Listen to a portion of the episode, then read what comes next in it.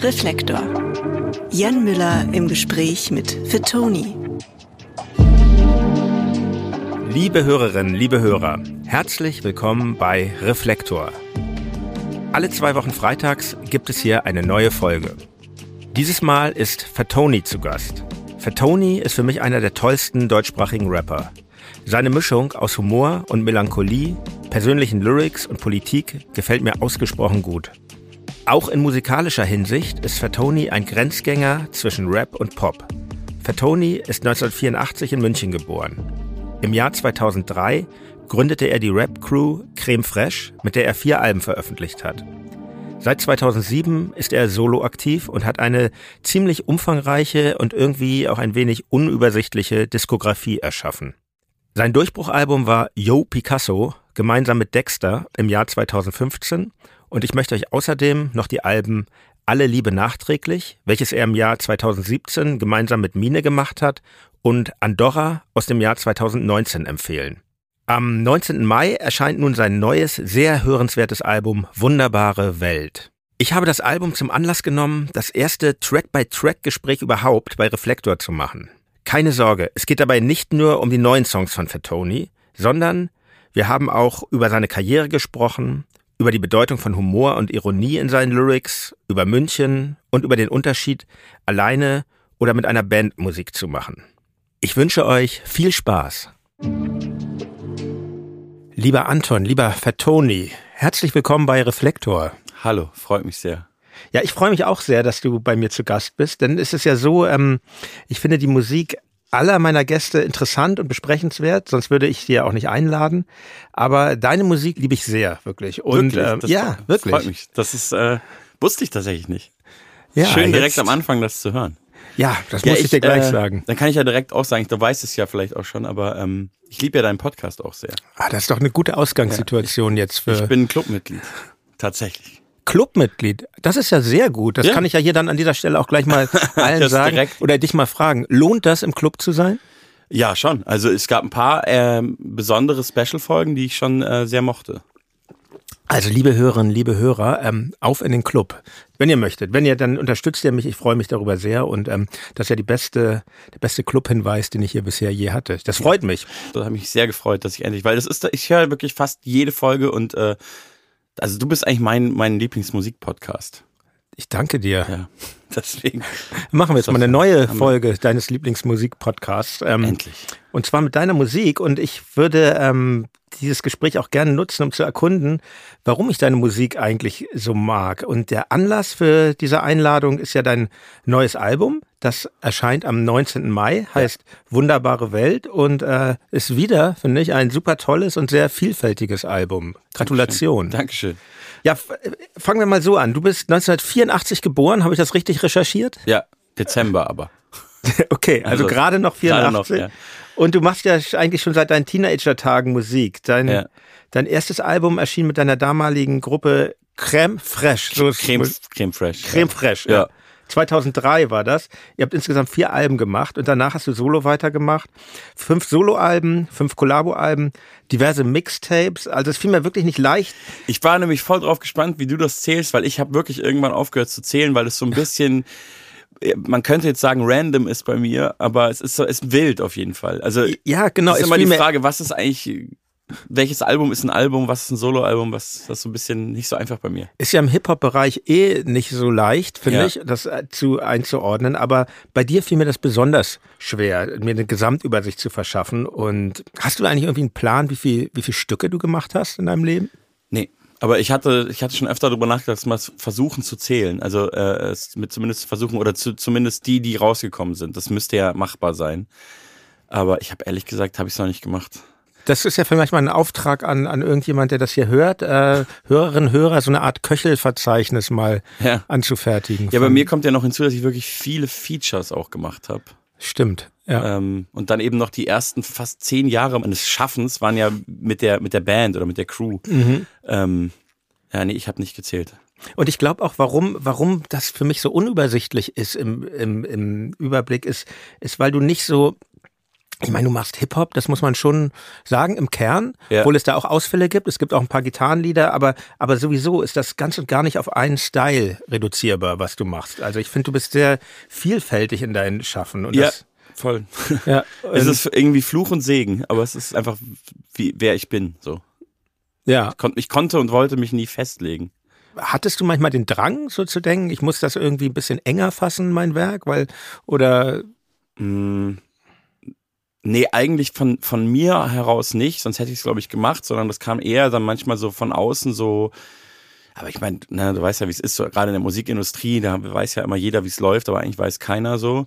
Ähm, ja, aber die das, Erfahrung habe ich auch gemacht. Ja, ja, nobody knows anything, aber viele tun halt so und da wurde mir schon öfter gesagt, ja, wenn du dich auf eine Sache mehr so für eine Sache stehen würdest, das wäre mhm. vielleicht einfacher für die Leute so. Ähm, das habe ich schon öfter gehört, auch von anderen äh, KünstlerInnen, aber aber ich glaube, es ist vielleicht auch eigentlich Quatsch. Ich weiß es nicht. Ich, ich kann es, glaube ich, mhm. auch einfach nicht. Also ich habe hab damit so ein bisschen abgeschlossen. Ja, okay. Ich habe das jetzt beim, beim Durchhören deiner Musik, weil so global wie jetzt zur Vorbereitung für, wie, für, das, für dieses Gespräch habe ich es bisher noch nicht gehört, obwohl ja. ich vieles kenne. Und ich habe das sehr genossen, dass es diese verschiedenen Facetten gibt. Und auch bei dem neuen Album findet sich das eigentlich wieder. Das ist nämlich auch ja. sehr vielfältig. Und ähm, deshalb habe ich folgende Idee mal gehabt jetzt für dieses ja. Gespräch, dass wir ähm, ein Track by Track von dem neuen Album machen, das ich cool. ja schon hören durfte. Ja. Und es wird uns über Abschweifungen gelingen, ja. prognostiziere ich jetzt, äh, auch über all deine anderen Alben zu sprechen. Boah, ich bin sehr gespannt. Ja, fangen wir gleich mal an mit dem ersten Track des Albums, den Titeltrack, ja. Wunderbare Welt. Ähm, äh, der zeigt gleich eine Seite von dir, die ich sehr liebe. Der ist sehr poppig und hat so dieses dieses wundervolle äh, Charisma, was viele deiner Songs haben, die ich irgendwie nur schwer greifen kann. Und ein Songzitat mal an dieser Stelle. Warum bin ich Ende 30 und mein Job ist deutscher Rap? Ähm, ja. Fühlst du dich manchmal in deinem beruflich-musikalischen Umfeld deplatziert? Also es ist, glaube ich, zu einem gewissen Grad schon auch eine gewisse Koketterie, die ich schon eine Weile betreibe, aber da, da steckt schon auch eine Wahrheit dahinter und das fühle ich ganz ehrlich immer mehr. Also gerade jetzt mit dem Album, also ich glaube, wahrscheinlich denken die meisten Leute nicht so viel drüber nach wie ich selbst so, mhm. aber aber manchmal denke ich schon, ach krass, es ist halt, also ich mache das halt schon so lange ähm, und jetzt auch schon einige Jahre so professionell, dass es mein Job geworden ist. Und es kommt halt immer eine neue Generation nach. Gefühlt jedes Mal, wenn ich eine Platte rausbringe, gibt's wieder 20-jährige Rapper oder sogar noch jünger. Und ich denk so, hm. Aber ähm, weil du jetzt ja auch gerade so mein musikalisches Umfeld angesprochen hast, die meisten, mit denen ich jetzt, sag ich mal, viel Zeit verbringe, sind natürlich wie das oft so ist in meinem Alter. Und ähm, es gibt ja auch noch eine Generation über mir. Da sind ja auch Leute auf dem Album, wie zum Beispiel äh, Deichkind oder Max Philipp, Herre. Und, und genau. überhaupt Deichkind, ne? Genau, das genau. sind diesmal mhm. komplett ja. drauf. Und ähm, die sind ja alle nochmal, ja, wie gesagt, eine Generation über mir. Und ich finde, dass ähm, das auch, gerade jetzt Deichkind oder auch eben Max, äh, dass die das so auf ganz unterschiedliche Weise, diese beiden Acts, aber total schön und würdevoll hinbekommen, mit einer Art von Rapmusik einfach älter zu werden. Und deswegen äh, habe ich auch immer wieder Hoffnung oder fühle mich dann auch immer wieder okay. So.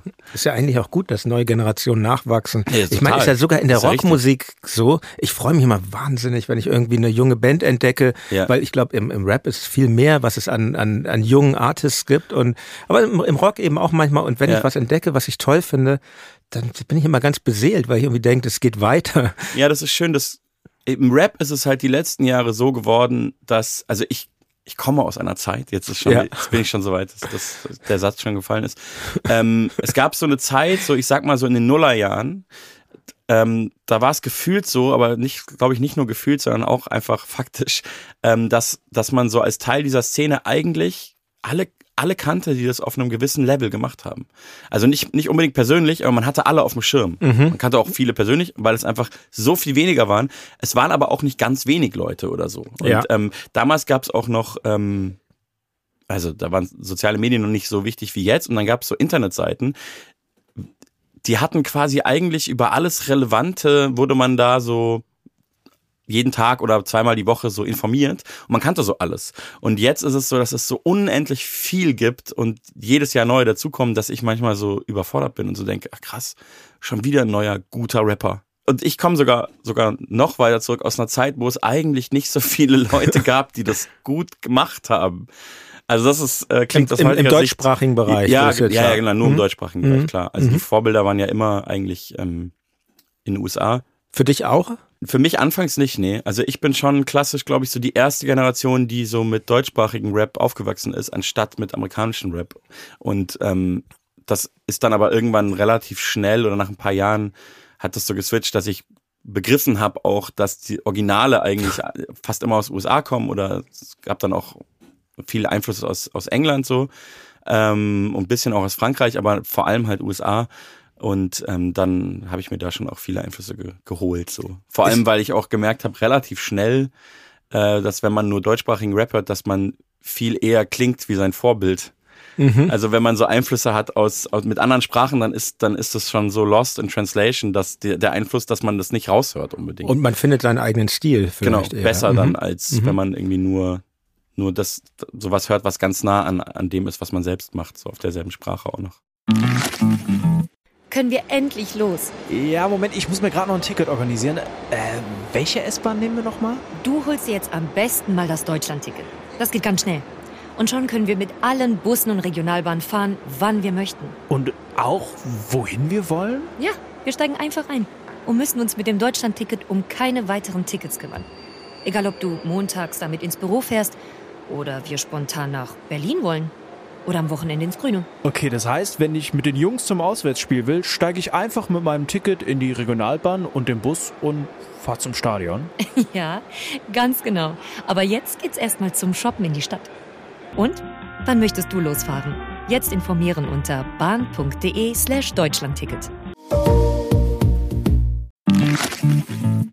Aber zurück zu deinen, zu, zu, zurück zu dem Opening Track. Wir sind ja hier beim Ja, ja, Reflektor stimmt. Track by Track, fällt Ja. mir gerade wieder ein. Wunderbare Welt. Ähm, darin heißt es, äh, warum ist Fußball Teil der Nachrichten? Das konnte ich sehr gut nachvollziehen, nur mal so Ja. am Rennen. Vor allen Dingen, weil äh, wenn man RBB Info hört, Ja. die ja immer nur Sport berichten. Ja gut, aber das nur am Rande. Aber ähm, in diesem Opening Track sind so viele Fragen drin. Ähm, wenn wir die alle erörtern würden, dann könnten wir Das damit locker mit ja, Ja. drei Stunden Folge wäre das Ja. dann schon mal. Ja, das ist tatsächlich Ähm, so eine Songkonzept, äh, so ein Songkonzept, was ich nie schreiben wollte, weil den Song gibt es tatsächlich schon sehr oft, muss man sagen, im Rap. Mit Fragen, Ja, ja. also diesen Fragensong. Mhm. Also haben wirklich viele Acts, Gut. haben so Rapper haben so einen Song geschrieben, nur mit Fragen. Und ähm, ich dachte dann immer so, das ist so ein Song, den gab es schon so oft, den schreibe ich nicht. Und dann ist mir aber diese erste Strophe so passiert und dann fand ich das so gut, dass ich dann so dachte, ja, jetzt muss ich den Song doch auch. Ja, da sind aber auch, ähm, wie, ich meine, deine Texte finde ich eh originell oft. Da sind auch viele originelle Fragen drin. Ja, das war mir dann eben auch wichtig, Ja. dass man halt, dass ich versuche, da irgendwie gute Fragen zu stellen. Warum heißt der Arbeitgeber Arbeitgeber, wenn er die Arbeit doch nimmt? Warum schaffen es Erwachsene nicht mal Freunde zu treffen? Warum gucke ich auf mein Handy und weiß nicht mehr warum? Also ich Ja. finde das toll. Und aber was ich genauso toll finde, mindestens, ist ähm, dieser wunderschöne äh, Refrain und und diese sonore Stimme. Das ist deine Singstimme dann. Das ist, äh, ja, das ist meine Singstimme. Ja. Ja, ja. Mich haben da mehrere Leute auch gefragt. Ich dachte äh, tatsächlich ob- erst, ja. das sei ein Feature. Und dann ja, habe ich ähm, ja. manche aber dachten auch sein Sample, so ein Manfred Krug äh, Amiga-mäßiges Sample. genau oder so klingt's, ja. ja. Ähm, das hat mich auch, hat mich Casper zum Beispiel gefragt bei Instagram, was, ob das ein Sample ist. Und ich ganz stolz gesagt, nee, nee, das singe ich selber. Aber ich singe immer, immer mehr und habe mich früher nicht getraut. Äh, und jetzt entdecke ich das erst so, wie ich, wo ich singen kann, in welcher, in welchen Lagen und mit welcher Stimme. Ja, ist, ist schön. Und vor allen Dingen ist, glaube ich, für, einen- für einen Rapper ist es ein sehr großer äh, Vorteil, weil ich kann mich noch daran erinnern, früher war es ja, hat ja wirklich in jedem, als er noch tragbar war, in jedem dritten Track irgendwie Xavier Naidoo irgendwie ein Ja, Feature in ja. irgendeinem Rap-Song, weil er halt singen kann und die meisten Rapper können es ja einfach nicht. Aber du kannst es, kannst singen. Ja, also wenn du das jetzt so sagst, ich kann es immer noch schwer annehmen. Ja. Irgendwie merkst du, weil ich, ich habe für mich, also es geht ja vielen Leuten so, auch Leuten, die gar keine Musik machen, ne, dieses so, ich kann nicht singen. Das hat man Mhm. so, hat man so verinnerlicht Mhm. irgendwie, aber ähm, es freut mich voll. Ich also, sag das auch von ich, mir übrigens. Ja, ich glaube, es äh, Stimmt bei mir ist- allerdings auch. ja, aber es ist ja auch so eine, also ich glaube, was bei mir nicht mehr passieren wird und was glaube ich auch gar nicht mein, mein, mein, mein Ziel ist, ist, dass ich so, ich nenne das so Sänger-Sänger werde. Mhm. Es gibt aber ja auch ganz große Sänger, bei denen niemand in Frage stellt, dass es faktisch ein Sänger ist, auch vom Beruf, der aber jetzt nicht mehr so ein, also das größte Beispiel für mich ist halt einfach Bob Dylan. Also da- Ja. Du weißt, was ich meine, oder? Das ist ja jetzt nicht so, dass man dazu hört und denkt, boah, mein Gott, singt der schön. Und ich glaube, ich kann auch nicht. Äh, Oder Udo Lindenberg im oder deutschsprachigen Lindenberg selbst zum Beispiel auch, genau. Ja. Ähm, Äh, genau. Und ähm, ich glaube, ich werde nicht auf Anhieb immer alle Töne treffen. Aber wenn ich mir natürlich selber die Melodie ausdenke Mhm. und die in meinem Bereich ist, dann halt eher schon. Ja, so meine ich das auch nicht. Ja. Ich meine jetzt nicht so im Bereich der Oper, Ja. aber so, ähm, nein, es klingt einfach schön angenehm und äh, macht, ist ein toller Kontrast zu den gerappten Teil so. Und das ja, ich, ist. ich, ich bin selbst auch, wie gesagt, bisschen stolz, aber auch selbst überrascht, dass es so geklappt hat irgendwie. Ich, ich habe immer, wenn ich das höre, muss ich da auch dran denken, weil zu diesem Gesangstake gibt's die Geschichte, dass ich, äh, ich war in Amsterdam, weil der Produzent von dem Song, Talkie, lebt dort mittlerweile und wir hatten so ein Airbnb und da haben wir so Musik gemacht und da konnte man nicht so laut sein, es war kein Studio und dann habe ich da so im Sitzen, so wie wir jetzt hier sitzen, habe ich diesen Refrain so eingesäuselt und den ganzen Song habe ich dann mehrmals nochmal neu aufgenommen, aber dieser Refrain-Take ist halt, die ist genau der Take aus Amsterdam, aus diesem Airbnb, weil Krass. ist es mit dieser, mit diesem Vibe so da im Sitzen, wir dürfen gerade nicht so laut sein, hier gibt's so Nachbarn, irgendwelche Holländer, ähm, da habe ich das nicht nochmal hinbekommen. Deswegen äh, haben wir das ist genauso das, gelassen. Das ist die Magie dann schon ja, von ja, voll. Aufnahme. Das gibt es schon. Ja. Ich war dann mit besserem Mikro irgendwo Ja. in einem richtigen Studio im Stehen und das war dann so, nee, wir nehmen den alten. Und sag mal, meinst du, das wird dir live leicht fallen, dann so vom, vom Rap in den Gesang zu wechseln? Oder? Also ich probe jetzt gerade schon für meine Konzerte und Ja. ähm, ich glaube, an der Stelle klappt's. Also es klappt eh überraschend gut, äh, dass ich selber Sachen singe, weil da hatte ich ein bisschen, bisschen Respekt vor, sage ich mal, weil da jetzt ja auf der neuen Platte ist schon mehr Gesang als je zuvor. Auch eben von Gästen, ne? Tristan Mhm. Bruce, Danger Dan. Ähm, Genau, kommen wir noch zu. Ja, ja, Track by ja. Track. Und, ähm, ich, also ich, der Frau ist auf jeden Fall von Wunderbare Welt, ist bisher in Proben kein Problem. Was ich schon mache, was im Rap halt auch äh, so ein bisschen Standard ist und nicht ganz verpönt, wie glaube ich in anderen Genres, ist, dass das äh, Playback ein bisschen drunter liegt. ja, ist ja, also- ist ja überall so. Außer bei Tokotronic natürlich. Ja, aber das hätte Wir mich sehr werben- gewundert, wenn wir euch werben so wäre, damit. ehrlich gesagt. Ja, also es ist ja bei der neuen Rap-Generation, da redet man ja auch viel drüber, dass die. Ja. gar nicht mehr live irgendwie das können oder machen so. Die rappen ja so über ihre Songs einfach Mhm. und teilweise rappen die auch gar nicht mehr, sondern schreien da eher so zwischen denen ein bisschen rum. ähm, aber ich hole mir momentan da jetzt bei den Proben noch die Unterstützung vom eigenen Playback. Mhm. Aber ich ist, glaube ich, eher eine psychisch äh, eine, eine, Psychosache im Kopf, so eine Unsicherheit, als Ja, dass ich da jetzt ich. nicht die Tone treffen würde, sondern ich denke dann so, dann gibt's so eine Sicherheit. Wann bist du auf Tour? Kann man ja auch mal Ähm, hier sagen. Ich spiele jetzt fünf eigene Open Airs im Sommer, die große wunderbare Weltpremiere. Schön. Und dann gehe ich auf wunderbare Welttournee natürlich. Und zwar im Herbst, also mit so größeren Pausen, aber ab November bis äh, oder schon Oktober? Ich weiß gerade nicht. Auf jeden Fall bis Januar. Man kann, man kann durch. jetzt schon Tickets ja, ja. kaufen, hoffe ich. Tickets, Und eine große Tour mit, mit allen Städten wieder. Wir verlinken das in den Endlich. Show Notes. Ja. Ich komme, auf Sehr jeden schön. Fall. Ähm, auch erwähnen möchte ich zu, zu diesem Lied noch als letztes, äh, Wunderbare Welt, ähm, das sehr gute Video, wie ich finde. Du bist Ja. dort einerseits als Kinoangestellter zu sehen und andererseits bist du in diverse Filmszenen einmontiert. Ja. Ähm, sehr, ich musste sehr lachen auch. Äh, Ja. Und aber welches Kino ist das eigentlich? Das ist wirklich äh, großartig. Die Leute, äh, mit denen ich die allermeisten Videos so die letzten Jahre gedreht habe, äh, die he- heißen Oh My Films.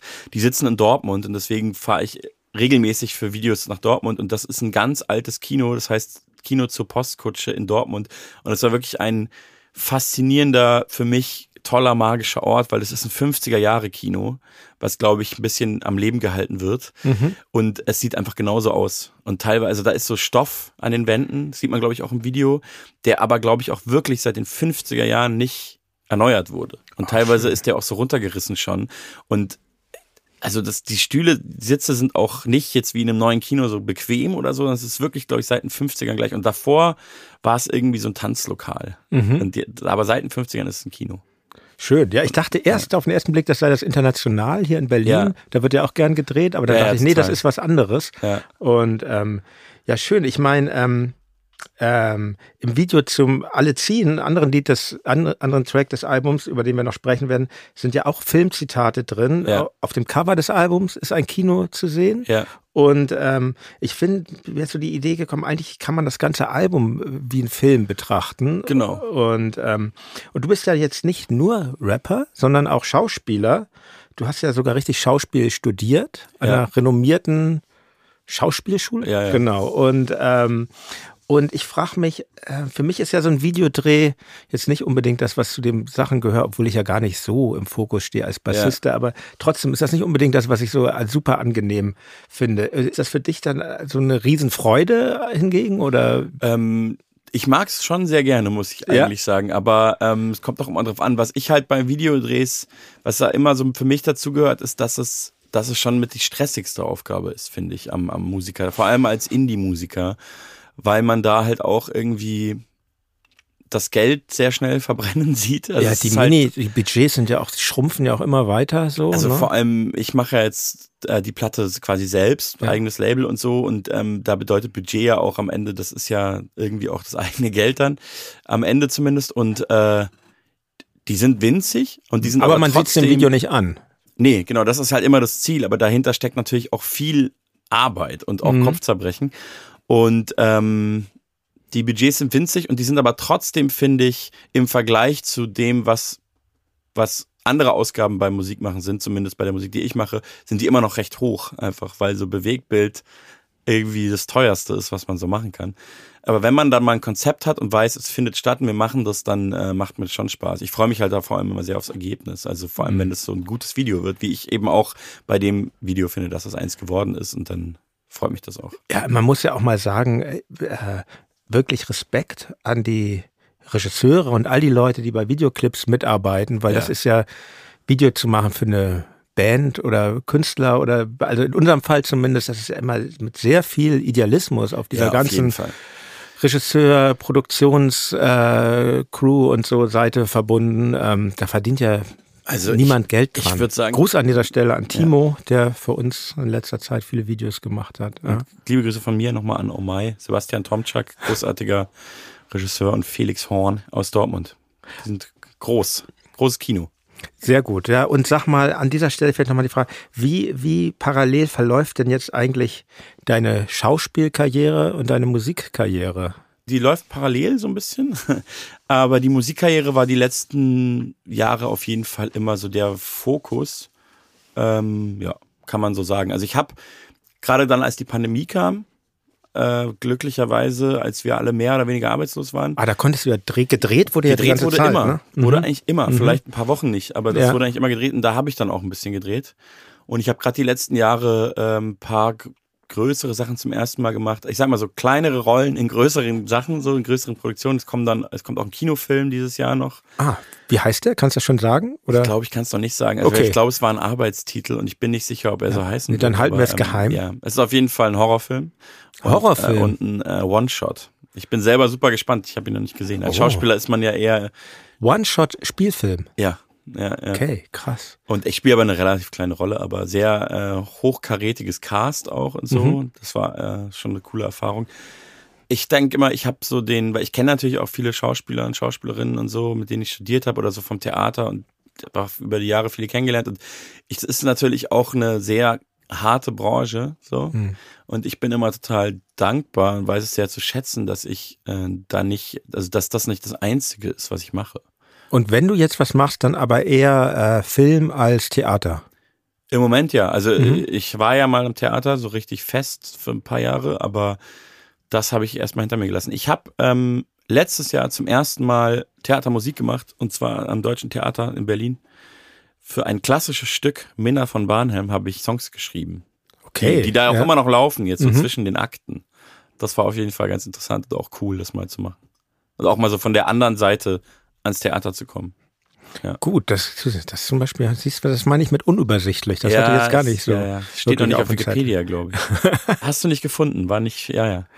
Doch, irgendwie ist es mir, glaube ich, auch untergekommen, aber ich habe es jetzt nicht so. Ja. Egal. Ähm, komm, kommen wir zum zweiten Stück des ja. Albums. Du wartest. Ja. Wie, wie wir schon ansprachen mit dem tollen Tristan Brusch. Ähm, jeden Morgen stehst, stehst du auf für deinen Lebensabend, doch manchmal bist du wach und du weißt nicht, wo du bist und du weißt nicht, was es ist aber dass du was vermisst. Das Ende kommt am Ende, vielleicht viel schneller als erwartet.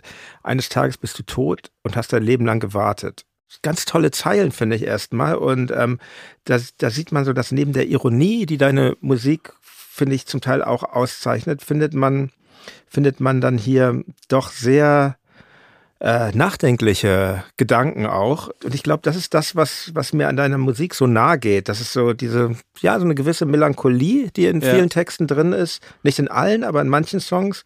Und aber grundsätzlich ohne so ein Pathos, den es oft in deutschsprachigen Songs gibt. Aber würdest du dich grundsätzlich als Melancholiker sehen?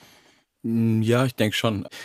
Also, ich glaube, das ist ja auch, dieser Humor, das sagt man ja oft so, ist ja auch eine Kehrseite vielleicht davon. Und ich hatte immer diese beiden Seiten auch in der Musik. Und ich glaube aber, dass so diese lustigen Songs, sage ich jetzt mal, die ironischen Sachen hatten vielleicht früher so eine Art Viralität oder so und dann hat man mich mehr dafür wahrgenommen. Ähm, aber ich fand das immer schon unangenehm oder ein bisschen doof, dass man immer sagt, der ironische Künstler oder der ironische Rapper.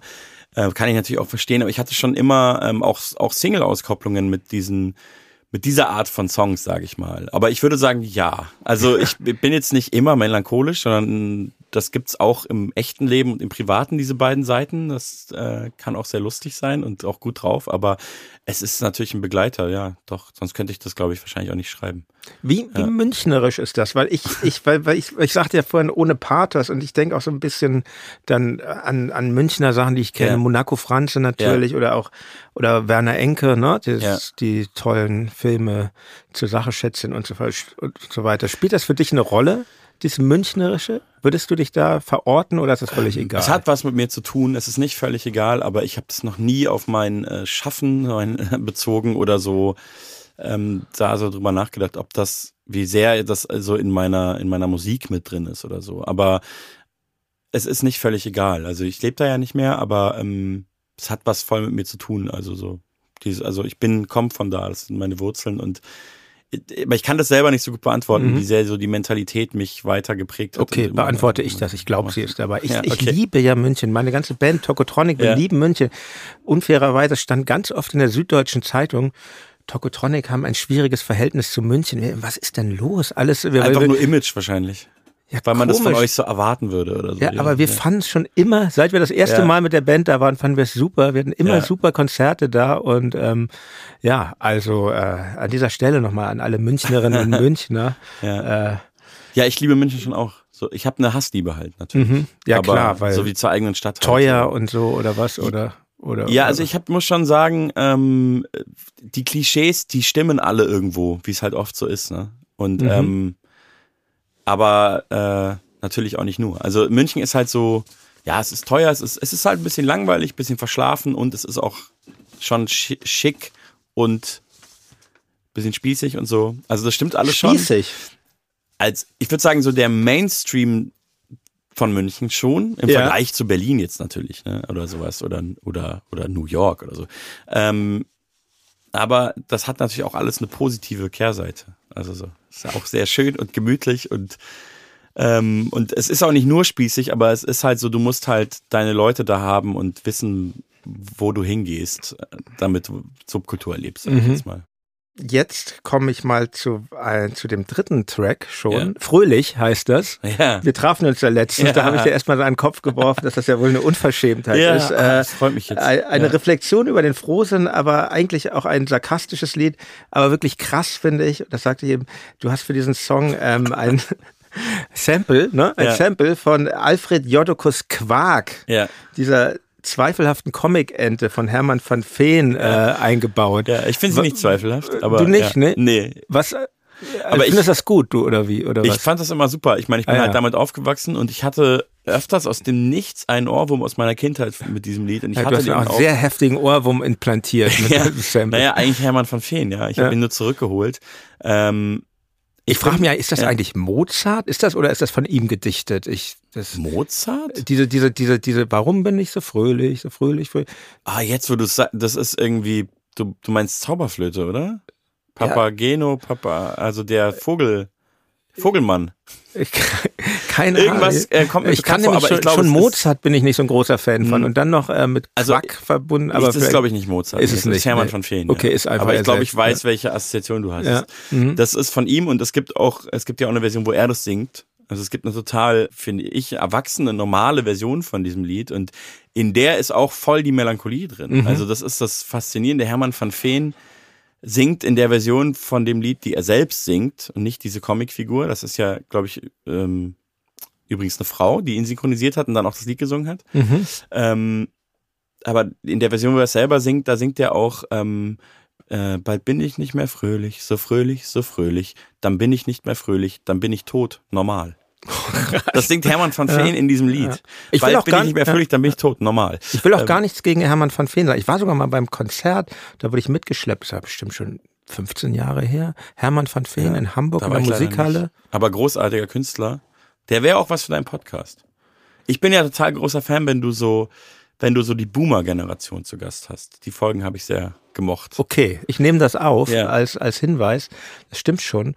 Ich, ich bin auch gar nicht groß beschlagen mit Hermann van Veen, müsste ich mich reinhören. Ja. Aber why not? Und ähm, ja, aber Alfred Jodokus Quark trotzdem, äh, das äh, ist, ist für mich äh, Ja, nicht das- akzeptabel. Ja, das fand ich aber das Ist- Tolle, das habe ich erst im Nachhinein dann gecheckt, weil ich dachte so, geht's halt allen wie mir und alle sind so an die Kindheit erinnert und dann wird's voll der Hit. Und dann habe ich aber jetzt aber festgestellt, dass es ähm, doch wieder nur polarisiert, was ich da gemacht ja, ich dachte echt, das ist Und, ähm, Provokation. habe.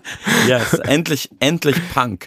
ähm, nee, irgendwie, ja, ich meine, es ist natürlich, das Lied an sich ist ja ein Bruch, so mit dem Text. Ähm, Jetzt auch jetzt vielleicht nicht der krasseste. Ja, ich eine, eine äh, Zeile, äh, ich Ja. gebe mal ein Beispiel. Warum bin ich so fröhlich, so als hätten Heckler und Koch über Nacht den Betrieb eingestellt? ja. in Klammern Tschüss als Adlib. Ähm, Ja. Da möchte ich mal kurz mit dir drüber sprechen. Für mich bist du ja König der witzigen Adlibs Ja, des deutschsprachigen Rap. Ähm, das sind, ich habe das erst vor kurzem ähm, äh, mitbekommen, dass es eine Bezeichnung für gibt, Ja. für diese kurzen Bemerkungen. Bei dir ist das oft so, hä, aha, hm, okay, shit, oh gern. Oder oft auch True Story in Ja. einer Zeile. Ähm, ein paar Ja. Beispiele bringe ich noch. Ähm, und warum zum Teufel war der Tatort Sonntag wieder schlecht? ARD. Ja. Oder welcher Hurensohn brachte WLAN in dieses Studio? Ich selber. Oder ich, ich glaube, das ist von, Also von, ich selber drüber lachen. ich glaube, das ist nicht von dir, sondern von Dexter. Ja. Aber das ist mein absoluter Lieblings von, von dem Album, was du mit Dexter Ja. gemacht hast. Morgens um sieben, du gehst zu deinem Job in einem rosanen Hemd. Oder Lachsfarben. Ja, Ist ja, das Dexter ich, oder was? Das ist Dexter und ich Okay. muss auch sagen, Dexter ist eigentlich noch noch königlicher in dieser Adlib-Disziplin, weil ich habe das ganz oft improvisiert, ähm, dass ich dann so nach dem richtigen Text gehe ich jetzt, ma- jetzt machen wir die Ja. Adlibs und dann halt alle Lücken mehrmals mit mehreren Takes voll machen, bis man dann das Lustigste einfach auswählt. Aber Dexy hat die, ich weiß nicht, wie er das so jetzt macht, wenn er selber Rap-Songs macht, aber der hat das immer geschrieben auch. Ach, sich schon Also vor, der hat das, okay. während er den Text geschrieben hat, er das Adlib auch aufgeschrieben und, und das war oft sehr, ähm, sehr on point. Also so, ich, äh, oder Lachsfarben. Ja. Ja. Ja, Also er hat dann Also- wirklich lustige Adlibs. Also der hat Was- die dann auch schon in den Takt so geschrieben. Der Ja. wusste dann genau, wie lang die Pause sein muss und so. Das habe ich immer sehr bewundert bei ihm. Also auch so, ähm, ich bringe dich auf die Sprünge wie ein Stock zum Gehen und dann hat er das Adlib von ihm auch noch so runtergepitcht, so, so ein Spazierding. Ja, der, der ist super. Also sowas hat er immer gemacht. Was, was halt krass ist, wenn ich dann ein Lied äh, mehrmals höre, Ja. ich muss halt jedes Mal wieder drüber lachen. Ja, und jedes Mal mehr. Ich finde ja auch Witz, äh, je öfter man den erzählt, desto besser wird. Ja? Aber, äh, Entschuldigung, wenn ich dich jetzt so als Musikwissenschaftler äh, missbrauche, aber kannst du den Hörerinnen und Hörern von Reflektor erläutern, was, was das überhaupt auf sich hat mit diesen Adlibs? Hat sich das irgendwann Ähm, so entwickelt? Ja, oder? also es ist halt eigentlich wie, wie alles, was, was wir hier machen, die, die die Hip-Hop und Rap machen und so in Deutschland, das kommt natürlich aus den USA und äh, gab es eigentlich schon immer. Ich kann es dir jetzt auch nicht so ganz genau sagen, ich bin jetzt nicht der Über-Nerd, was Adlibs angeht, aber in meiner Wahrnehmung gab es es schon immer, zumindest auf jeden Fall schon in den 90ern. Ähm, wahrscheinlich auch schon in den 80ern im Rap, aber da war es dann eher so ein Aha oder so. Ähm, und in den 90ern Mhm. das kennen wir dieses Yeah, Yeah. ja, oder ja, so, genau. Ne? Mhm. Und in, in den 90ern fing es dann an, dass es, ähm, dass dann Rapper ihre Signature Adlibs hatten. Also es gibt dann so, es gibt zum Beispiel den Rapper Jada Kiss, sehr, sehr guter Rapper aus, äh, aus New York, der hat dann, äh, der hat dann Aha etabliert. Habe ich auch öfter mal nachgemacht, aber das Klingt ja nervig. Ja. ja, es ist aber großartig. Und das gehört eigentlich ihm so. Es ist sein Ja. Signature. Ähm, und das wurde aber auf jeden Fall die letzten Jahre immer wichtiger und dann auch immer mehr so, dass Adlibs so textmäßig wurde. Mhm. Ja, aber kommt natürlich alles am Ende aus New York. Okay, okay, danke für die Aufklärung. Ja. Das ist schon mal gut. Aber ein Funfact noch. Ich habe Ja. ähm, Kreuzberger Nächte sind lang, dieses Lied, ne? Das habe ich neulich mal auf Gebrüder YouTube. Blattschuss. Ja, genau. Äh, Und da ist mir aufgefallen, das ist eigentlich auch eine Geburtsstunde der Adlibs, weil der, der sehr eine singt und der andere redet dann immer so rein und wiederholt immer so. Stimmt. Und das sind eigentlich Adlibs. Das ist mir neulich aufgefallen und ich fand es sehr lustig auch. Von den Gebrüdern Blattschuss kommt Ja, ja. das, wie so vieles. Ja, ja, die haben quasi den amerikanischen Rap beeinflusst. Ja. Naja. Kommt natürlich in unsere ähm, Reflektor-Playlist, Ja. die Gebrüder Blattschuss. Ähm, hört euch das an, liebe Leute, das Lied. Wir kommen zum vierten Stück deines Albums, Wunderbare Welt. Und zwar ist das Danke, dass du mich verlassen hast. Ähm, das ist, finde ich, ein wenig wie eine Fußnote zu deinem Collabo-Album mit Mine. Ganz kurz mal zwischendurch. Collabo, es gibt kein besseres Wort für Collabo-Album, oder? Ein- Nee, Ja, das ist komisch, ne? ja. Hatte ich neulich schon. Ich, ich ich, neulich schon es kommt mir nicht so leicht über die Lippen. Finde ich ästhetisch und politisch Das fragwürdig. ist vor allem aber politisch fragwürdig und Ja. das ist mir neulich zum ersten Mal aufgefallen, dass ja, Ja. eigentlich Quatsch ist. Ich schreibe ja für den Musikexpress und Ja. habe mit, mit Stefan Rehm tatsächlich, den Chef vom Musikexpress, über diese Vokabel gesprochen. Und er Ja. meinte, im Musikexpress gibt es das Wort nicht. Das wird Ah, immer okay. umschrieben. Aber Ja, es, Aber ist, es ja, es ist irgendwie falsch. Ja. Weil eigentlich müsste es ja Kooperationsalbum heißen und das ist aber, das ist, das klingt auch falsch, aber ne, Ja. also vom Sinn. Okay. Kollaboration ist ja was anderes eigentlich Ja. als Kooperation. Naja. Also wir bleiben dabei äh, zu. Zwecken der Praktibilität. Es ist ein bisschen wie eine Fußnote zu deinem Collabo-Album mit Mine. Alle Liebe nachträglich aus dem Jahr 2017. Ja. Und ähm, ja, das ist ein wenig ein, ein, ein Lied über eine toxische Beziehung, würde ich sagen. Und ähm, und jetzt mal eine total dumme Frage an dieser Stelle. Ja. Wie authentisch ist dieser Song? Ähm, ja, ich, ja, schon, schon, ich würde schon sagen, 99, 98 Prozent. Oh, krass, ja. Also es, es war, der Badezimmerspiegel war gar nicht kaputt im Hotel. Es war, war andere Teile des Hotels. Immerhin. Ja, ja. Ich finde ja deine Songs über die Beziehung thematisieren allein schon deshalb immer gut. Ja, ich glaube erstmal, weil man das spürt, dass es authentisch ist, aber auch, weil sie eigentlich immer originell sind und nicht das übliche Liebesblabla. Und äh, von dem angesprochenen Album alle Liebe nachträglich. Mit Mine, da gehören zum Beispiel äh, die Songs Romcom und Schminke, sind ja auch zwei deiner, eurer größten Hits, würde Ja. ich sagen, dazu.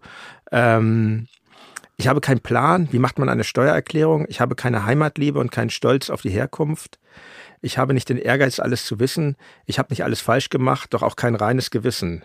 Also den Song, den Ja. liebe ich äh, wirklich sehr und ähm, Schminke eben. Und ähm, wie kam es zu dieser Kooperation mit Mine und zu dieser Idee des eines Konzeptalbums über Ähm, Beziehungen? Es war eine klassische Schnapsidee, ehrlich gesagt. Also wir haben uns 2014 kennengelernt, damals so wirklich äh, unromantisch über soziale Medien. Und sie hatte damals einen Song gemacht, der heißt äh, Ziehst du mit? Da hat sie vier verschiedene Versionen gehabt mit vier verschiedenen Rappern und hat mich gefragt, ob ich da ein, eine von machen will. Und äh, ich kannte sie, glaube ich, auch gar nicht. Dann habe ich mir das angehört und dachte, ah krass, die ist ja krass. Und das war für mich auch damals noch relativ neu, dass mich Leute kontaktieren, die nicht aus der Hip-Hop-Welt kommen. Und das war noch, sage ich mal, kurz vor meinem eigentlichen, in, in Anführungsstrichen, Durchbruch. Ich habe natürlich schon lange Musik gemacht, aber ähm, das fand ich dann irgendwie cool und dann habe ich damals auch zugesagt und da auch mir Mühe gegeben für diese Strophe und für dieses Feature. Dann haben wir ein Video gedreht damals zu, zu diesem Song von ihr. Da haben wir uns auch erst kennengelernt. Das war, glaube ich, auch 2014 noch. Und dann 2015 da ging es bei mir dann so richtig los, dann kam das Album Jo Picasso raus und dann war ich mit Fettes Brot auf Tour als Vorgruppe. Jo Picasso kann man schon sagen, so dein Durchbruchsalbum. Ja. Und dann äh, war sie da auf Tour zu Besuch und das war wirklich eine Schnapsidee. Also äh, wir hatten Schnaps und dann sind wir auf die Idee gekommen und irgendwie war das auch so eine, das ist schon auch, das muss man auch Mine lassen. Ähm, ich glaube, hätte sie da nicht dann so nach, mit Nachdruck an dieser Idee weiter dran festgehalten und die so umgesetzt und mir auch ab und zu mal in den Arsch getreten, um die umzusetzen, dann wäre das auch eine Schnapsidee geblieben. Glaube ich. Und auf einmal war es dann ein richtiges Album und das war jetzt nicht bewusst von mir, aber dieses Album hat damals schon diese ganze Welt über sowas zu schreiben erstmal geöffnet. Ich habe davor ja jahrelang schon Musik gemacht, ja. aber so normal als Rapper sozialisiert, als Mann sozialisiert, ich habe über diese Themen überhaupt gar nicht in meiner Musik eigentlich gesprochen. Also über eins der wichtigsten Themen überhaupt, ne? Beziehung, Liebe Ja. und so. Das habe ich ausgeklammert, weil ich auch äh, früher äh, so viel Rap gemacht habe über coole Themen und über Rap selber und so Sachen halt. Und das hat dieses Album erst für mich so geöffnet und äh, da konnte ich dann ja auch schon auf ein bereits, sag ich mal, erwachsenes Leben an Erfahrungen und Beziehungen zurückgreifen. Das ist dann alles auf das Album gekommen und seitdem kann ich über sowas schreiben, glaube ich, erst so richtig. Ja, und ist es denn für dich, wenn wir, wenn wir jetzt mal zurückkommen auf äh, Danke, dass du mich verlassen hast, wie ist das, wenn so ein Lied dann in der Welt ist? Weil man macht sich ja schon sehr, und wenn du jetzt sagst, na, auch ganz offen, dass es authentisch ist zum Ja, großen auch- Anteil, hab's man macht sich schon nackig, oder? bereut, wie offen ich diese Frage beantwortet habe. Ich hätte es auch mystisch beantworten können. Ähm, so Tom Waits mäßig, aber habe ich nicht geschafft. Ähm, ja, ja, man macht sich schon irgendwie nackig. Ja, ich weiß, ich bin da auch immer wieder naiv und dann wird was released und dann denke ich erst drüber nach, wie sich eigentlich anfühlt. Mhm. Das war jetzt mit dem, da kommen wir bestimmt auch gleich noch zu, zu mit dem Alle ziehen Song auch so. Hm, Ja, da, Weil das ist ja genau. auch ein heikles Thema Ja. und irgendwie äh, check ich es dann erst, wenn man im Interview sitzt und denkt, ah, ist ja irgendwie auch unangenehm. Aber auch nee, unangenehm, also, aber vielleicht auch befreiend. Ist das Ja, nicht so ein voll. bisschen, hat das nicht auch ein, klingt jetzt auch wie so ein Klischeesatz, aber hat, ist es nicht wirklich so? Hat es nicht einen, einen Therapeutischen, Thera meinst du? genau, Ja. therapeutischen Nutzen? äh, wahrscheinlich schon, ja. Also Wenn man was ausgesprochen Ja. hat, dass man es dann auch verarbeitet? Ja, voll. Irgendwie. Also ich glaube, bei mir ist schon so, dass ich viele, so- also gerade bei- Danke, dass du mich verlassen hast, ich habe das schon davor lange reflektiert und verarbeitet und dann auch gedacht, ich will diesen Song schreiben, aber dann Mhm. noch mal zwei Jahre gebraucht, um den zu schreiben oder so. Das dauert bei mir auch manchmal etwas.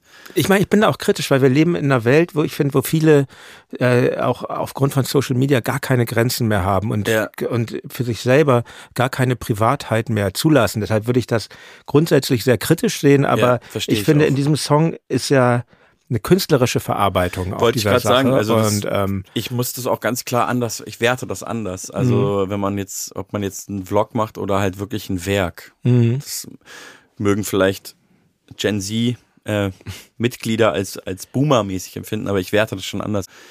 Ich finde, es macht Songs, um bei Mu- Musik zu bleiben, einfach oft richtig, erst richtig gut, wenn man so checkt, das ist halt echt, echter Schmerz oder echte, echte Story. Ja, so. man muss, man muss es doch Die, die gute Ich alte ich- Authentizität. Ich muss dir recht geben, genau, Ja. obwohl dir ja nun viel, äh, viel kritisiert wurde und auch ähm, viel in Frage gestellt wurde. Es ist doch was dran.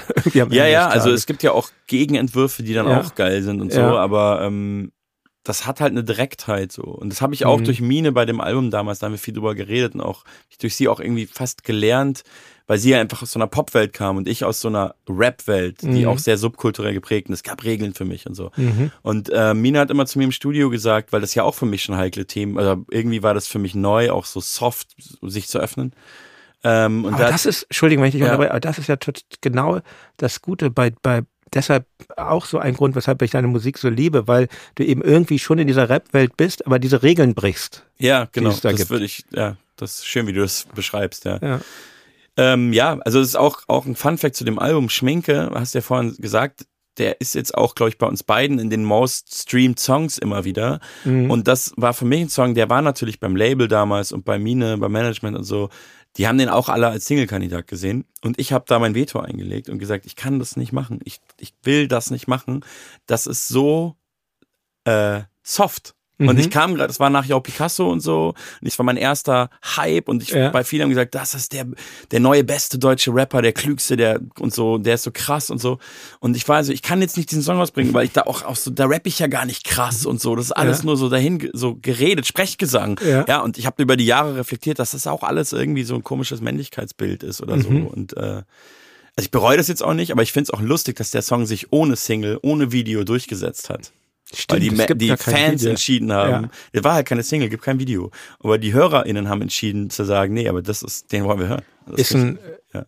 ist ein, ist ein toller Song. Und, ähm, und ja, danke, dass du mich verlassen hast, ist eben auch ein toller Song. Und es, es gemeinsam, also es ist ein Feature mit äh, Danger Dan. Und ähm, mir fiel, als ich das gehört habe, dann ein, dass ich deine Musik über die Musik der Antilopengang kennengelernt habe. Ja. Nämlich ähm, über den tollen Song Liebe Grüße, wo du als Feature-Gast Ja. bist, aus dem Jahr 2017.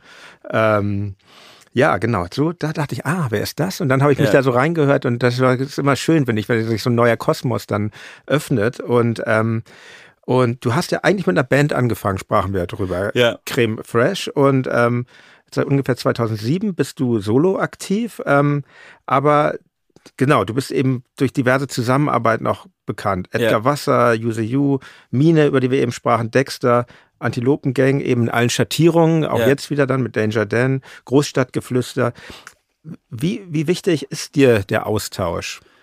Ähm, der ist mir tatsächlich enorm wichtig. Also ich brauche das richtig. Ich habe das für mich so irgendwie gecheckt über die Jahre. Ich bin quasi Solokünstler äh, wider Willen geworden, also unfreiwillig. Das ist so Mhm. passiert. Ich wollte eigentlich immer eine Band.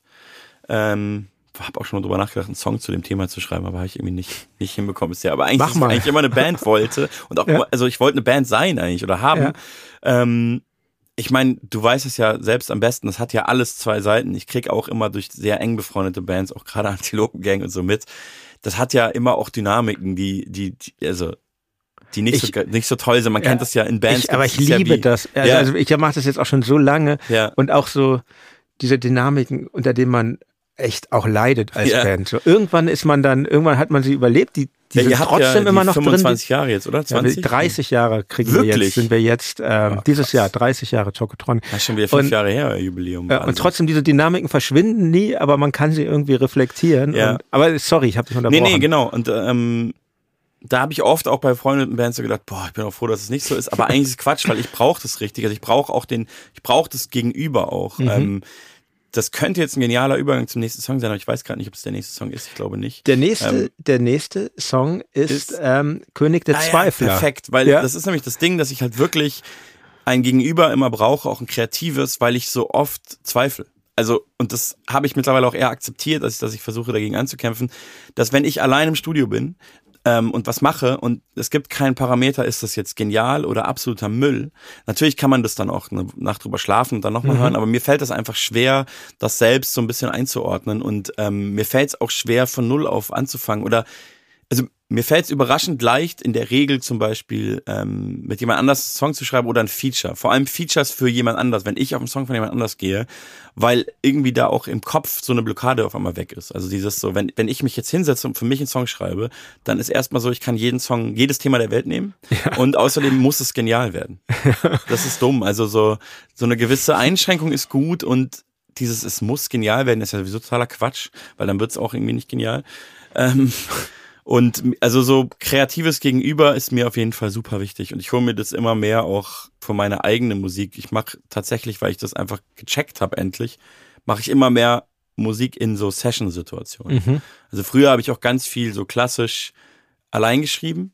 Äh, auch so Mit- der mit so- Rapper mit nimmt so- einen Beat vom Mhm. Produzenten und schreibt drauf. Oder ich habe auch mit Gitarre, die meisten Gitarrensongs sind auch allein geschrieben. Aber ich versuche jetzt in so Session-Situationen viel zu sein. Im Studio mit einem Produzenten oder anderen Artists, wie man das so Und unterteilt. da, da machst du auch die Texte in diesen Sessions? Also oft entstehen die so, aber es ist schon oft so, dass, ähm, dass ich dann da nochmal dran feilen muss. Aber wenn Ja. es dann schon so ein Gerüst gibt und eine Richtung, dann ist es immer schon mal hilfreich. So.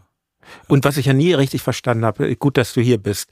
Ja. Äh, Entschuldigung, dass ich dich jetzt so als Rap-Erklärer benutze. Ja. Mit diesen, mit, mit, mit diesen Beats. Das ist ja immer so, das ist oft auch Ausgang eines Rap-Tracks, dass man irgendwo ein Beat hat. Es gibt ja Leute, die einfach diese Beats bauen und dann, Ja. äh, Das ist eigentlich und, der klassische das ist die. Grundlage dann, die du hast. Produzent.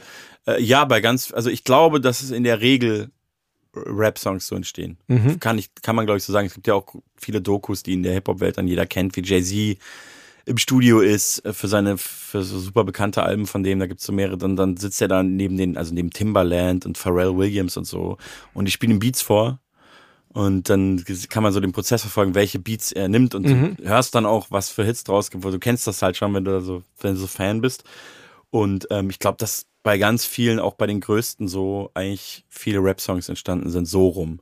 Ähm, aber so ein Jay-Z oder das machen auch viele Rapper so, der ist halt, der gilt, was das angeht, schon so mit als größtes Genie, aber der geht dann halt direkt in die Aufnahmekabine und der schreibt quasi die genial, mit seine genialsten Texte so ins, im Kopf erstmal und halt in ganz kurzer Zeit so. Und ähm, das ist bei mir schon, ich komme schon, So Fassbinder-esk, der dann auch seinen Film so im Kopf ja, ja, hatte. Mhm. genau so. Ähm, und ich habe auch schon viel im Kopf geschrieben und nicht aufgeschrieben und so, aber ich bin schon jemand, der vom Te von der Textseite oft kommt. Also bei mir gibt's auch oft eine, das clasht auch manchmal, eine Idee für einen Song, Mhm. aber noch gar keine Musik und ich bin kein Produzent und ich bin auch jetzt kein virtuoser ähm, Instrumentalist oder kein krasser Gitarrist oder so. Manchmal habe ich eine Idee im Kopf und weiß gar nicht, wie man den Song macht und dann habe ich Beats vom Produzenten und das passt nicht so gut zusammen. Und das ist auch ein Grund, warum ich mehr in so Sessions gehe, weil es da einfach was von Null auf entstehen kann. Also früher hat es mir viel mehr gereicht, ein Beat zu nehmen, drauf zu schreiben, zu rappen. So, ähm, das soll auch gar nicht das Kleinen machen. Das ist so entsteht großartige Musik, aber irgendwie brauche ich jetzt mehr den Prozess von so einer Art Songwriting. Ja, Das sind ja auch dann so diese klassischen Tracks, wo wirklich so die, die Rap-Skills des ja äh, genau. Das, Künstlers dann schon vorher, das ist ja, Ja. auch, ist ja, ist ja auch toll. Solche Tracks gibt's ja, gibt's ja von dir auch. Wie Das hieß gibt's noch, von mir auch. Wie Das hieß noch mal das Ding, was, was jetzt, was, was zwischendurch rausgekommen ist vor dem Album? Ähm, ich habe vom Feel Feeling, ich habe Ja. vom Feeling her ein gutes Gefühl. Das Ja, ja. ist so ein, so ein Ding, finde ich so ein bisschen. Ja, Übrigens eine sehr gute Zeile. Ich habe vom Feeling her ein gutes Gefühl. Du heißt es, oder? Ja. Ja, genau. Ich hab's, äh, das ist, das ist ein sehr bekanntes Zitat, was ich geklaut habe, muss ich so. fairerweise sagen. Habe ich natürlich nicht Aber erkannt. ähm, ich, es auch ein Fußballer gesagt hat. Und ich kann dir, ich, Ach so, in der- deshalb kann ich natürlich nicht Ich wissen. weiß auch nicht mehr, welcher das war, aber ich habe den Satz halt mal, es gibt ja so grandiose Fußballersätze. Ja. Ähm, äh, ich habe neulich nochmal noch mal gegoogelt nach grandiosen Fußballern. Lothar Matthäus hat mal gesagt, wäre, wäre Fahrradkette. Das ist natürlich anders lustig, aber ich glaube, Andreas Möller oder irgendwer, ich kenne mich auch im Fußball Ja. nicht aus, der hat mal gesagt, ich habe vom Feeling her ein gutes Gefühl und das hat mich nie losgelassen, weil ich das so gut fand. Das passt auch einfach sehr gut zum Rap-Track. Ähm, aber nochmal, kommen wir zurück zu König der Zweifler. Das ist ja irgendwie auch ein Liebeslied, finde ich, so Ja. über die Hintertreppe. Ein so, verqueres, ja. ja. unendlich viele Chancen, die man alle noch verpassen kann. Aber, aber es ist schon so, dass Zweifel für dich ein bestimmendes Thema sind im Leben. ja. Leider. Im Zweifel für den Zweifel, ja, sehr gut. Ja, stimmt. Kann Ja, ich- Im Zweifel für den Zweifel. ich kann es ja. unterschreiben. Ich Ja. glaube, man, man wächst auch an seinen Zweifeln. Ja, und ich glaube auch, also was mir auch da geholfen hat, ist so der Austausch mit, mit, mit KünstlerInnen da zu dem Thema. Eigentlich haben alle Künstler diese Prozesse. Also selbst die, von denen ich es nie gedacht hätte, sagen, ja. Ja. ich hasse meine Lieder manchmal oder ich finde es so schlecht und ich finde mich dann so, so uninspiriert und dann habe ich eine Skizze und ich so, boah, ist das, also ich bin mit vielen Leuten aus dem Umfeld im Austausch gewesen, wo ich so, auch Vorbilder, wo ich einfach dachte, was, du? Also Mhm. Hab ich auch große, große Leute, so die mir dann auch so sagen, hey, ich habe ich hab ein Album geschrieben oder angefangen, neun Songs, ich habe es niemandem gezeigt. Nie, niemandem. Wo ich so Mhm. dachte, was? Also ich kann jetzt natürlich nicht sagen, wer solche Sachen sagt, aber ähm, das, da habe ich so gedacht, krass, das, das kennen doch viele Leute so. Wahrscheinlich fast alle. Ich glaube sogar, das Ja. gehört irgendwie dazu. Ja, Wäre interessant, ob das auch, du hast ja mal äh, Dieter Bohlen auch im Song thematisiert, bei, Ja. bei deinem Andorra-Album, ob der das auch, ob der auch diese Zweifel ganz innen hat. Das würde mich, Ich glaube nicht. meinst du nicht? Ich glaube, der, er- ich glaub, der hat so einen grundsätzlich anderen Antrieb und so Ja. ein Gespür von, der weiß, was funktioniert bei so einer gewissen der Masse. Der hat's einfach Und drauf. Das, ja, die da wohnen jetzt einfach drauf und wir nicht. So nämlich. kommen, Ja. wir, kommen wir zu, äh, zum nächsten Track, Mid-90s. Ähm, ja, ein Lied über Skaten, über deine ersten Berührungen mit dem Hip-Hop. Ja. Ähm, das ist ja fast schon wehmütig, so dieser Blick zurück in die Vergangenheit, oder? Ist es? es ja, ich glaube auf jeden Fall romantisierend, Ja. Aber ähm, ja, das wollte ich irgendwie machen. Ist, ich finde es total schön. Ich finde ja so Rückblicke, ich mag das ja auch immer. Ja, ich, ich auch nämlich deswegen. Und ich habe, ähm, es gibt einen Film von Jonah Hill, dem Schauspieler Jonah Hill, den kennst du vielleicht, so ein Hollywood-Schauspieler, den ich sehr mag. Und das sein Regiedebüt, der hat einen, einen Film gemacht als Regisseur, der heißt tatsächlich Mid-90s. Mhm. Und ich habe den Film gesehen und war total so berührt irgendwie so von diesem Film, weil ich fand das so authentisch. Der spielt natürlich in den USA und äh, wir waren nur in Deutschland, in München, aber das war genau diese Zeit und, und diese Kids in diesem Film, die waren genauso wie wir sein wollten und was wir so nachgestrebt haben. Es gab auch ähm, diesen Film Kids aus den 90ern. Oh ja, den Genau. kenne ich. Ein Und, heftiger ähm, Film. Heftiger Film, aber der war für uns auch so wie so eine, weiß ich nicht, ich wollte gerade Bibel sagen, das ist irgendwie zu groß, aber der war sehr wichtig und ähm, natürlich Na, war der viel Katechismus zu hart vielleicht. so Ja. und, und, und Gewalt und AIDS Ja. und so. Ja. Aber eigentlich wollten wir so sein halt. Wir waren natürlich nicht so zum Glück, aber so wir liefen so rum und Würdest wollten du jetzt so sein. nicht hier sitzen wahrscheinlich? Ja, wahrscheinlich. Ähm. Das, äh, genau. Das Und sag sage ich auch in dem Mid-90s-Song, fällt mir gerade ein. Da sage ich, einziges Ziel war, wie Casper und Telly zu sein. Und das sind die Hauptfiguren aus diesem Film. Checken wahrscheinlich die wenigsten, aber. Ach, ich dachte jetzt natürlich an, an, an, an den Rapper. ja, ja, genau. Das, äh, haben, das macht natürlich keinen Sinn, weil den gab es damals noch nicht. Der ist ja auch nur ein Jahr Stimmt. älter als ich oder Hätte so. ich mal ein bisschen besser nachgedacht. ja, ja, aber ähm, das denken, glaube ich, Ich dachte viele. sogar beim Hören sogar noch, ach, so lang macht der Casper das schon. Ja, das ist natürlich äh, ein Stolperstein, aber ich dachte dann so, ich muss, das jetzt, ich muss das jetzt formulieren, Ja. weil ja. Ja, ja, das ist äh, in dem Kids-Film, der, der ganz am Ende dann noch sich mit AIDS Hast du Casper dann geschrieben, ich meine nicht dich, nur Ich damit glaube, er checkt das bestimmt. er hat es noch nicht gehört, das Album. Er kennt, glaube ich, nur die Singles. Mal sehen. Okay. Ähm, sag mal, ähm, Und München in, in Mitte der 90er. Eine Hip-Hop-Szene gab es da ja aber nicht so wirklich, oder? Oder schon? Also ich Die glaube, die nicht so- gab's, die ist wahnsinnig klein gewesen. Mhm. Also die gab's, das, war- ich weiß auch, dass die gab, aber ich muss auch dazu sagen, dass ich sag da immer Mitte der 90er, weil der Film mit 90s hieß und so. Mhm. Und, aber ich bin ja Ende 84 geboren. Also ich sag mal so warst du 95 war ich 10. Also eigentlich ging es in dem Song eher so um Ende der 90er. Ja. Aber ich wollte das dann so als Bild Ja. und als Reminiszenz an den Film so benennen. Und da fing das natürlich schon auch an, so mit 12, 13. So. Mhm. Ähm, aber ja, es gab eine Hip-Hop-Szene. Also du kennst bestimmt noch die Band Blumentopf. Ja, klar. Und ja. die waren auf jeden Fall Stimmt, immer das die, waren die, Münchner, die ja. erfolgreichste kommerziell. Die gab es dann auch noch lange. Die hat dann auch Mhm. meine erste Band Creme Fresh mit immer auf Tour genommen und so. Das war unsere erste große Tour. Ähm, 2007. Aber genau, in, Mhm. das gab es schon. Es gab äh, eine Band, die gibt's immer noch. Main Concept heißen die. Ähm, Die waren eher so die etwas härtere Gangart. die, waren, oder? ja, die waren eher so die, nee, die härtere Gangart, die gab's auch. Das war Feinkost Paranoia. die kenn auch ich eine nicht. legendäre Das klingt ja wie eine. Deutsch-Punk-Band. Ja, der Name ist großartig. Und die waren, da sagt man sogar so in der, in der Rap-Nerd-Szene, sagt man, das war eigentlich der erste harte Rap aus Deutschland. Ironischerweise aus München. Noch vor Frankfurt und lange vor Berlin. Okay, das ist, das ist Da ja, berufen sich auch immer wieder so Rapper aus meiner Generation, die aber so die härtere Gangart machen.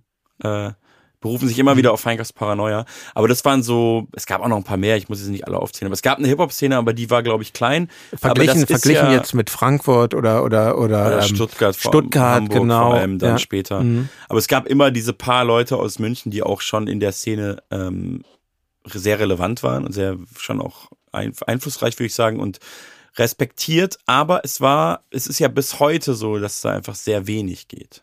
Ist, ist echt interessant, weil, weil wenn ich, wenn ich jetzt so im Indie-Bereich gucke, so, ne, es Ja. gibt so ein paar ganz tolle Bands aus München. Aber äh, nenn mal ein paar. Äh, die Merricks zum Beispiel, ne? Ja. Und FSK Ja, würden mir einfallen, obwohl die ja auch so halb Hamburg, halb München. Ja. Thomas Meinecke kommt ja ursprünglich aus Hamburg. Aber, aber es war, es ist wenig gewesen. Es So, ist und, wenig und, und im, um, im, im, im deutschen Punk-Bereich, wo ich mich auch auskenne, da gab es auch ein paar super Ja. Sachen, aber auch wenig. Also ja, es ist wirklich, also ich war da sogar wirklich schon zu Podiumsdiskussionen zu dem Thema. Also da kann, Ja. man, da kann man einen ganzen Podcast zu machen. Würde ich eigentlich fast gern mal machen. Äh, vielleicht ist das mal eine Idee für den Podcast, weil mich treibt dieses Thema richtig um. Warum geht da eigentlich, wenn man ehrlich ist, Münchner hassen das, dass man das so ausspricht, weil die das auch nicht haben die dann Komplex oder? ich weiß es nicht. Viele Münchner sagen, ja, aber das stimmt doch gar nicht, du übertreibst doch. Und ich denke mir so, nee, Ja. es ist einfach eine, eine nüchterne Beobachtung und ich- mich macht es ja selber traurig. Ich finde das ja nicht Mhm. gut oder so. Da geht einfach subkulturell im Vergleich auch zu sogar kleineren Städten, weil es ist ja nun mal München hat doch, die drittgrößte Stadt. Ist nach Hamburg die größte Stadt in Deutschland. Mhm. Äh, nach Berlin und Hamburg. Und da, da geht schon sehr, sehr wenig. Und ich finde auch, selbst wenn du so in den, in den Pop-Bereich, also so in den, äh, also eigentlich ist die, korrigiere mich, wenn ich falsch liege, aber die letzte große Band aus München sind die Sportfreunde Stiller. Und die sind halt in deiner Generation. Und das ist ja eigentlich schon, ich überlege gerade, ob was, ja. also ich kann dir jetzt Bands aufzählen, aber keine, die es noch gibt und die wirklich groß, groß ist. Ja, da Und ist die wahrscheinlich was Sportfreunde. Stiller sind jetzt auch, die gehen oder sind, gehen auf die 50 oder sind 50. Ähm, und das ist schon Ja. krass. Ist Aber wenn, ja, krass, weil du kannst aus Hamburg halt ne, oder Mhm. Berlin brauchen wir gar nicht anfangen. Ne? Und dann eben selbst etwas kleinere Städte wie Stuttgart oder so. Mhm. Ich glaube, es liegt äh, an strukturellen Sachen auch. Ich glaube, in dieser Stadt lebst du nicht und und denkst so, ah ja, so eine so eine subkulturelle Karriere, das ist ein Lebensentwurf, den ich mir gut vorstellen kann. Ich glaube, die Stadt Okay, gibt dir nicht dieses Gefühl. Ja. Und ich glaube auch wirklich politisch wird da nicht viel für gemacht. So. Und auch in der Mentalität von, also in Stuttgart kannst du es einfach an den Generationen beobachten, finde ich total faszinierend. Ähm, jede Rap-Generation in Stuttgart, die waren ja wirklich eigentlich in jeder Epoche enorm wichtig.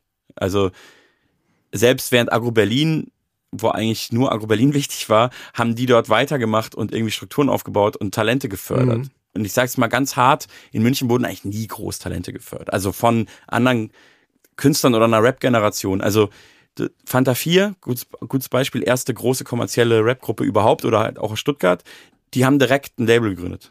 Das sind halt Schwaben, ne? Genau. Und das hat jede andere, äh, jede andere Generation nach denen auch gemacht. Und Ja. das ist echt fast, da gab es so viele Firmen in Stuttgart in dieser Stimmt, Stadt. also von Freundeskreis dann ja auch, ne? Genau, dann gab's äh, dann gab's ähm, 0711 Club und dann Mhm. gab's danach äh, das Label Chimperator, was es bis heute gibt. Und Mhm. Ach so, Crow und diese ganze Crow, auch, genau, ja auch, und die Orsons und so. Und, und Mhm. das war immer auch ähm, nicht so, ja, wir machen halt so ein bisschen Label, so hobbymäßig, sondern da war, glaube ich, immer schon auch der Anspruch dahinter, dass man das richtig macht und dass man da auch Geld mit verdient. Also wirklich so ein bisschen schwäbisch, Es wenn man ja so Haus will. gebaut werden Genau. Ähm, und das hat aber halt voll viel bewirkt. Ne? Ja. Also da, da wird dann immer sozusagen gleich das nächste gefördert und ähm, das war einfach Hm. zum Beispiel München nie so. Aber ich sehe es mit München so, wenn da was herkommt, wie zum Beispiel die Band Mavericks, Ja. die ich mal in die Playlist auch tun, schönes. Hoffentlich gibt's die bei, bei, bei Streamingdiensten, aber ich glaube schon. Und ähm, aber Münchner Freiheit, nur mal um die zu nennen. Oder kennst du, ich habe jetzt eine Total. ganz, Ich bin ganz auch tolle Band kennengelernt aus, aus stimmt, Spider Murphy Gang. Ja, ja. Aber, Nicht zu aber das sind jetzt alles die 80er. Ja, aber genau, aber ich habe Ja, ja. jetzt eine Band kennengelernt, mit, die waren Support für uns. Kennst du die Wildes? Ein, ein Duo, zwei Frauen? Die kommen aus München. Mhm.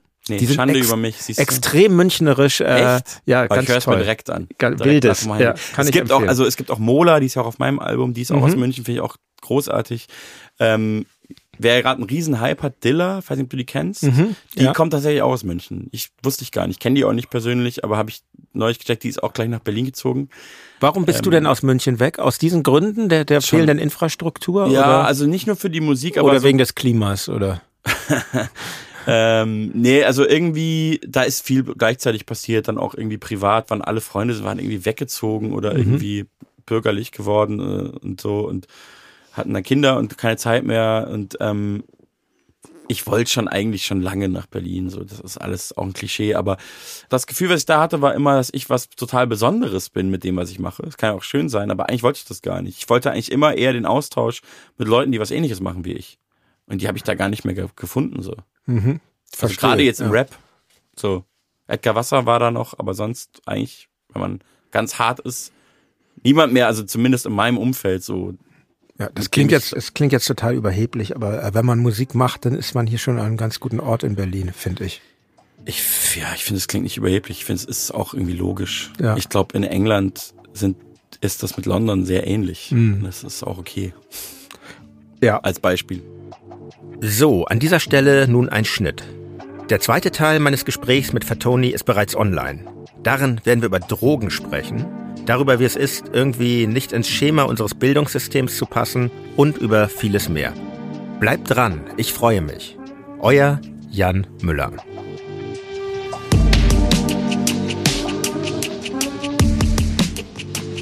Reflektor ist eine Produktion von Studio Bummens. Neue Folgen gibt es alle zwei Wochen, jeden Freitag. Wenn ihr Feedback oder Fragen habt, schreibt uns an reflektor@studio-bummens.de. Und wenn euch diese Folge gefallen hat, freuen wir uns, wenn ihr sie an eure Freundinnen und Freunde weiterempfehlt.